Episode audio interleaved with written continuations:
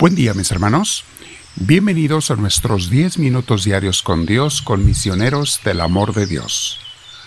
Hoy vamos a hablar de un tema que se llama Cuando siento que mis problemas me ahogan. De hecho, toco este tema aunque hemos hablado de cosas similares en el pasado, porque es algo que le pasa a mucha gente. Algunos hasta dudan un poco de su fe, dudan un poquito de su relación con Dios cuando les pasan problemas, y no es motivo para eso, por eso es importante que ahora meditemos sobre ese tema. Pero antes los invito a que nos preparemos, nos sentamos en un lugar con la espalda recta, nuestro cuello y nuestros hombros relajados, y vamos a respirar profundo, dejando que Dios nos llene de su paz. En un momento de silencio, invita a Dios con tu corazón a que entre en ti, con tu mente también, que te llene de su presencia. Al Espíritu Santo, Espíritu Divino, ven y lléname y tómame, ilumíname tú, Espíritu de Dios. Porque tú sabes, Señor, que sin ti no puedo hacer nada bueno, y mucho menos orar bien, si no me das tu ayuda. Así es que me pongo en tus manos, te pido tu luz y tu gracia. Bendito seas, Señor Dios nuestro. Bien, mis hermanos, vamos a meditar sobre este tema cuando siento que mis problemas me ahogan.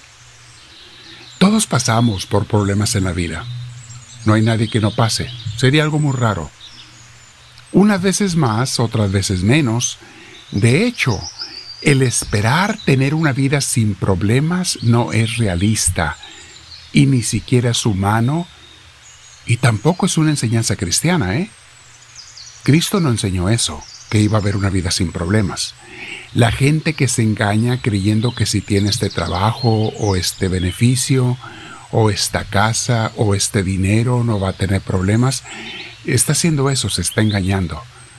No importa cuántas cosas tengas en esta vida, siempre, por una cosa o por otra, habrá problemas. Y una de las razones, hay dos principales por las que hay problemas, por las que razones por las que hay problemas en la vida, mis hermanos. La primera es por el pecado. Cuando decidimos pecar, desde el inicio de la humanidad, nos separamos de Dios y de esa vida de perfección que Él nos ofrecía. Pero también, otra razón, mis hermanos, es porque Dios, con todo el propósito del mundo, no hizo esta vida perfecta. No hizo este mundo perfecto, porque no quería que nadie pensara que aquí era el cielo, o que se enamorara tanto de la vida que no quisiera ir con él. Si así hay mucha gente bien amontanada, bien enamorada de las cosas del mundo, ahora imagínate si fuera perfecto.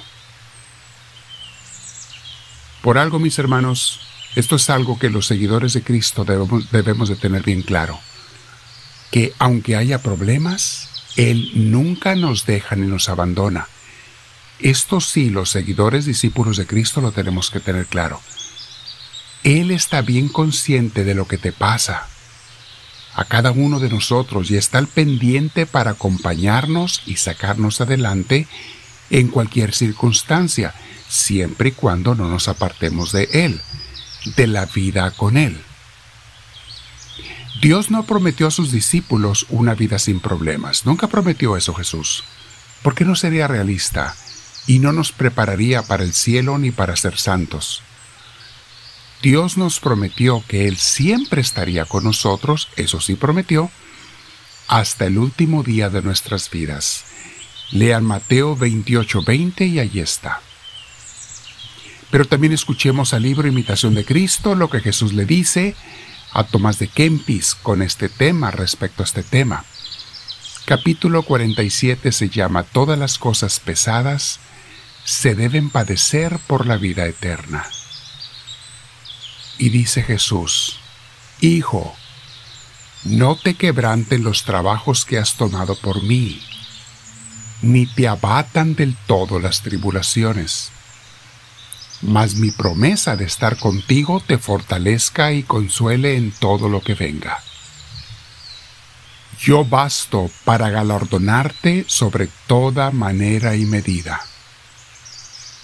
No te preocupes, no trabajarás aquí mucho tiempo, ni serás agravado siempre de, dolores. Espera un poquito y verás cuán presto se pasan los males.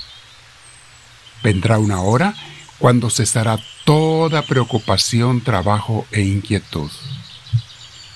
Poco y breve es todo lo que pasa con el tiempo. Atiende a tu negocio. Trabaja fielmente en mi viña, que yo seré tu galardón. Escribe, lee, canta, suspira, cacha, ora, sufre valientemente lo adverso. La vida eterna digna es de esta y de otras peleas mayores.